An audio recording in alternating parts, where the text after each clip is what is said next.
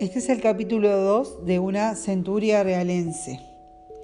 Aquí vamos a comentar em, qué es lo que va pasando en este Uruguay, en la costa, para que se den una idea de que este emprendimiento turístico en realidad em, respondía a todo un movimiento empresarial de desarrollo. Esta ciudad, por su posición topográfica, su clima, por encontrarse tan próxima a la ciudad de Buenos Aires, está llamada a ser el verdadero punto de recreo del Río de la Plata. La capital argentina no tiene puntos cercanos que ofrezcan mejores condiciones que lo que ofrece esta ciudad. Colocada a una hora y media mediante vapores rápidos y confortables.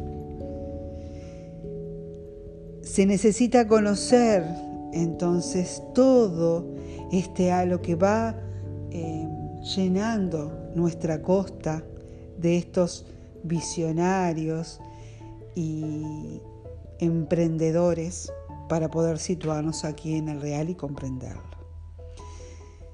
En el 1873 Don Francisco Piria funda La Industrial, esta empresa inmobiliaria. Compra terrenos, compra, es una estancia en Maldonado, también eh, con miras de, esparcirse y de unir toda esa y desarrollar toda esa costa. En el 1901 llega el tren a Colonia y trae 1.500 personas excursionistas realizando esa travesía entre Montevideo y nuestra ciudad. Se inaugura el Hotel de Piriápolis, se aprueban las obras para realizar este complejo en el Real de San Carlos, se crean los municipios y Felipe Suárez es el gran eh, intendente que piensa en la necesidad de esta inversión privada y tira para adelante este complejo, donde le generan eh, muchos beneficios, pero también compromisos hacia la sociedad. Se produce la ley de casinos, que se pueden ubicar en hoteles de balneario, que después se aprovecha esa situación acá. Se crea la Sociedad Balneario Carrasco por Arocena, se inaugura el Hotel de Positos en Montevideo.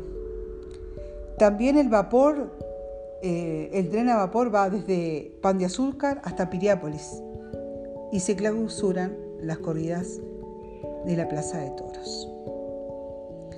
¿Qué sucede en esa, en esa mente empresarial? Necesitan, y además como se comentaba anteriormente, en el inicio, ver las potencialidades que tiene. Eh, Mianovich era el dueño de la empresa naviera y sabía eh, cuánta afluencia de visitantes llegaban a estas costas o cuánto se trasladaba hacia Montevideo. Entonces Nicolás Mianovich aprovechó esas coyunturas regionales, como la prohibición del juego de azar en la vecina orilla, el contacto con los otros emprendedores de igual ideología empresarial de negocios para invertir en este Uruguay turístico o en el turismo incipiente. Las analogías entre los emprendimientos costeros y los establecimientos del Real de San Carlos son cada vez más asombrosas a medida que avanza la investigación. Se puede afirmar que todo lo conquistado en la costa es el usufructo de las bondades de la geografía. El desafío de la inversión y los entramados empresariales que estuvieron siempre presentes. Ahora queda como meta que este enclave del Real de San Carlos esté inserto en, la, en el discurso de lo que es la historia del Uruguay turístico. Una sociedad anónima que fue evaluada en varios miles de pesos oro. El inversionista o el accionista mayoritario fue Nicolás Mianovich. Y bueno, y luego su hijo, que fue quien vamos a decir, como el mentor, el que entusiasmó a su padre hacia, hacia esta costa para invertir en, el Real de San Carlos. Podemos destacar miles o cientos de personas, pero una de ellas es José Markovich, que lo vamos a ver un poquito más adelante, y Juan Manuel Caballero, que fue no solo amigo, sino también fue el administrador de esta compañía. Bueno, hay que imaginarse, en un paisaje que eran dunas, ¿no? Donde teníamos arbustos achaparrados, este, nuestra flora autóctona, digamos, y había que imaginarse y trasplantar ahí un paisaje europeo, un no lugar. Y ahí, en ese seno, emerge en el centro la Plaza de Toros, con estilo morisco, con restaurante popular, con un hotel, que le llamaban el hotel anexo, eh, porque originariamente había otra proyección de un hotel de más habitaciones frente a la costa que al final no se construye, un frontón éuscaro, chalet del puerto, muelles, em, teníamos las casetas de baño o la casa de baños, kiosco, forestación, ahí se trasplantan eh, este, este que sucede en toda la costa, los eucaliptos, las palmeras, ¿no? Eh, una transformación total del paisaje. Y luego teníamos, bueno, el gran llamador, el gran atractor, la Plaza de Toros, y teníamos servicios que se iban ofreciendo de esparcimiento, como teatro, cinematógrafo, casino, bueno, los baños de mar o baño de río en este caso, alquiler de caballos ya ensillados, toros para hacer prácticas o simulacros para aficionados, servicio de mates criollos con bombilla higiénica, canastas de provisiones para hacer picnic, carros tirados por caballos para pasear por el bosque, tiro al blanco, juego de sapos, de aros, juego de bocha, cancha de fútbol, de tenis, concursos de baile, canto español, juegos de mesa, cientos y muchas cosas más. Por eso es que había, imagínense, no había medio de transporte, había un Ford que oficiaba de taxi, la gente que venía acá al Real de San Carlos venía a la misma nada. Si pudiésemos volar en el tiempo alrededor de todo esto, que era un paisaje entre natural y eh, intervenido por esta compañía, no teníamos otro servicio, había que tomarse el, vapor para ir hacia, hacia, Colonia y Colonia tampoco era lo que vemos hoy como barrio histórico, sino que era una ciudad en ruinas. Así que, bueno, había que este, entretener y esos viajes que además estaban proyectados para tener una larga estancia, ¿no? Bueno, ahí se diversifican los públicos, porque no solamente tenemos los barcos que llegan de Buenos Aires, que sin duda que eran los mayoritarios, sino teníamos el vapor Helios que venía de Montevideo, el de Salto, el vapor Salto que venía de Nueva Palmira, carruajes que venían de, desde Rosario, Juan Lacase, Carmelo y Conchillas. La Plaza de Toros fue el gran atractivo. Luego le siguió el juego de casino y el match de pelota vasca. ¿Qué pasaba del otro lado de esa bahía? Teníamos solamente dos hoteles de categoría. El Beltrán, que todavía existe, sobre General Flores y Washington Barbot, y el de Juan Peila, hoy conocido como el Hotel Esperanza, General Flores e Ituzaingó, los cuales fueron usados por la compañía para dar alojamiento y comida a los operarios, a los toreros y a los periodistas. Todo el comercio local fue beneficiario de este, en este periodo. Los proveedores de, los, de las materias primas más elementales, como el pan, la leche, la manteca, los huevos, las bebidas alcohólicas, gaseosas, agua, las barracas como la Larralde, Arrey y Capandei. Se necesitaron servicios de carros, carruajes para el traslado de los toreros, Em, vamos a decir que eran los precursores de los taxis en nuestra ciudad. También se necesitaba personal capacitado para la construcción de los edificios y bueno, y mano de obra no solo calificada, sino también este, mucha mano de obra para poder construir casi en tiempo récord esta plaza de toros que llevó aproximadamente unos seis meses de construcción.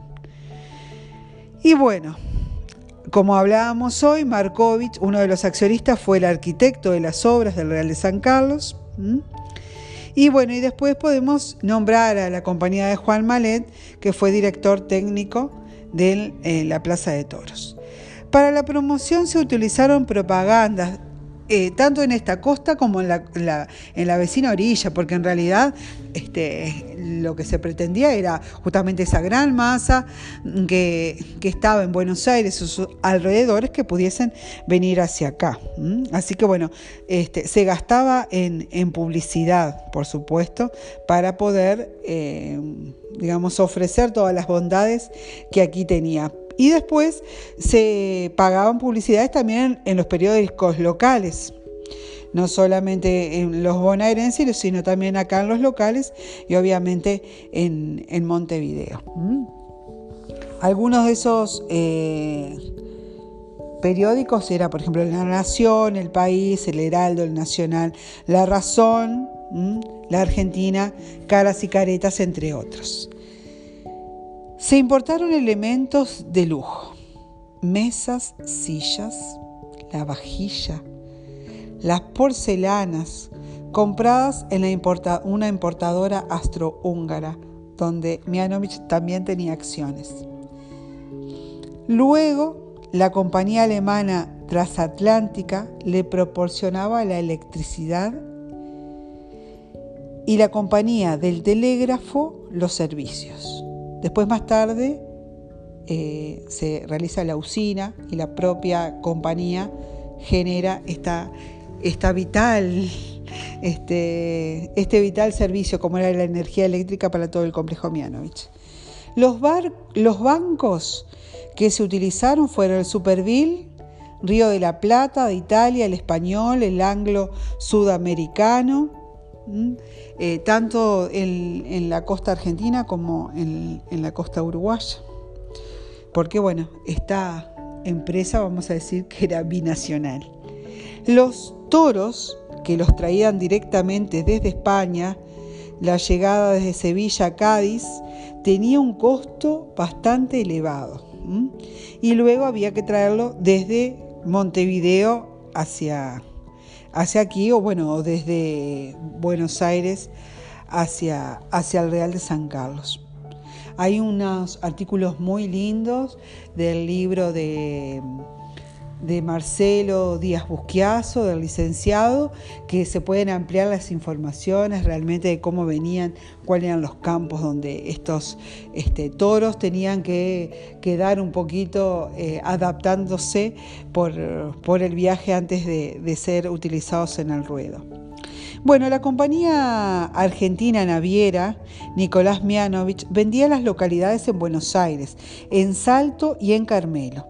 Se arrendaban las lanchas de, otras compañías también para el traslado de pasajeros antes de que se inaugurara el muelle del Real de San Carlos.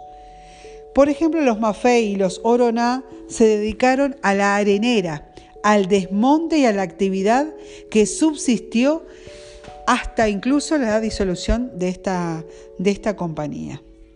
Ese entramado nos permite ver la influencia de estas, de estas acciones empresariales y de estos empresarios. Algunos nombres se repiten en la historia del turismo en el Uruguay, eh, otros se vinculan con la banca y bueno, y algunos este, emprendimientos hoteleros o figuras de renombre que todavía suenan en la historia coloniense. Dejamos por aquí este segundo capítulo y si les gusta, volvemos nuevamente con el tercer capítulo para seguir hablando sobre el Real de San Carlos, una centuria realense.